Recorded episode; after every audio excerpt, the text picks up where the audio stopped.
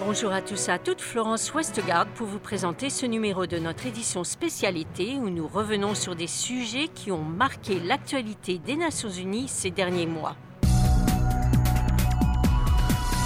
Aujourd'hui, dans notre édition spécialité, nous allons parler d'inclusion, n'est-ce pas Maxime? Oui Florence, on va parler d'inclusion avec Nancy Sundberg, elle est administratrice principale de programme au Bureau de développement des télécommunications de l'Union internationale des télécommunications, ou UIT. Nous verrons combien il est important d'inclure les filles et les femmes dans les sciences, les technologies, l'ingénierie et les mathématiques, et d'assurer aux jeunes filles un accès à un environnement numérique en toute sécurité. Si on regarde à l'échelle mondiale, 62% des hommes utilisent l'Internet contre 57% des femmes. Alors, ce qu'on voit, c'est que les femmes restent numériquement marginalisées dans de nombreux pays, euh, surtout ceux qui sont les plus pauvres dans le monde, où en fait l'accès en ligne pourrait potentiellement avoir un effet vraiment puissant. Et si on regarde maintenant le taux des emplois technologiques qui sont occupés par des femmes, on constate qu'en Europe, par exemple, seulement 17% de ces emplois sont occupés par des femmes. Dans les autres régions, le pourcentage est encore plus bas.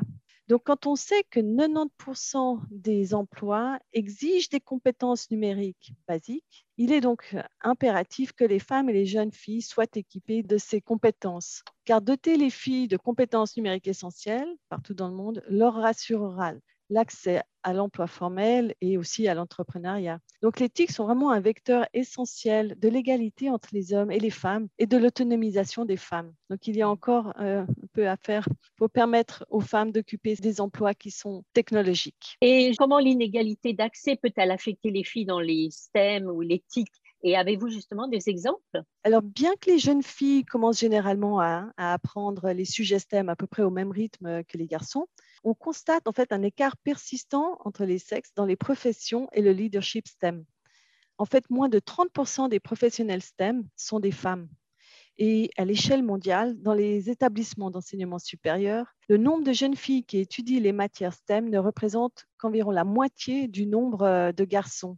Et de plus, si les femmes n'ont pas accès à l'Internet et ne se sentent pas en sécurité en ligne, elles ne peuvent pas acquérir les compétences numériques nécessaires et donc avoir des activités dans l'espace numérique, ce qui limite en fait leur chance d'embrasser une carrière dans le domaine des STEM.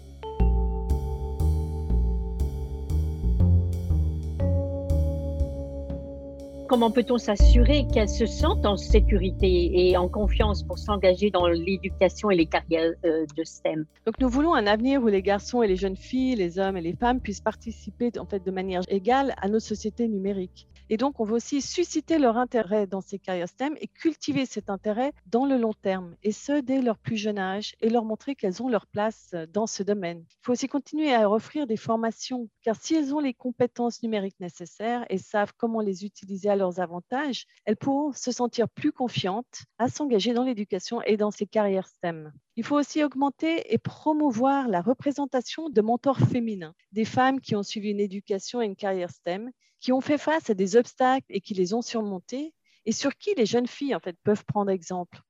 Il faut également travailler pour éliminer les stéréotypes et les préjugés auxquels les filles font face tous les jours. Il faut également aussi assurer une meilleure protection en ligne. Et dans ce domaine, l'UIT s'appuie sur ses travaux de longue date sur la protection en ligne des enfants pour développer et donner des formations sur la sécurité en ligne pour les filles, les décideurs, les parents, les éducateurs et le secteur privé. Car en fait, ce qu'il faut vraiment, c'est préparer les filles à l'usage de l'environnement numérique. Il faut qu'elles puissent prendre conscience des dangers que l'on peut rencontrer sur l'Internet il faut aussi qu'on les informe et qu'on forme les enfants à ce qu'on appelle un usage sain de l'Internet. Il faut également que du point de vue des droits, les filles comme tous les enfants d'ailleurs, sont au bénéfice d'une protection de leur intérêt supérieur qui est garantie par la Convention des droits de l'enfant. Donc, les enfants ont le droit d'être protégés de toute forme de violence en ligne ou hors ligne. Donc, afin de garantir la sécurité des jeunes filles pour qu'elles puissent s'engager dans l'éducation et les carrières STEM, il est fondamental qu'elles se sachent appuyées par la loi et leurs droits représentés, aussi bien en ligne qu'hors ligne, qu'elles développent des compétences qui leur permettent de s'autoprotéger et de se savoir accompagnées par différentes structures. Et qu'en fait, qu'elles se sentent encouragées à élever leur voix, à s'engager et à participer. Et c'est ainsi que se termine ce numéro de notre édition spécialité. Merci de votre fidélité et à bientôt.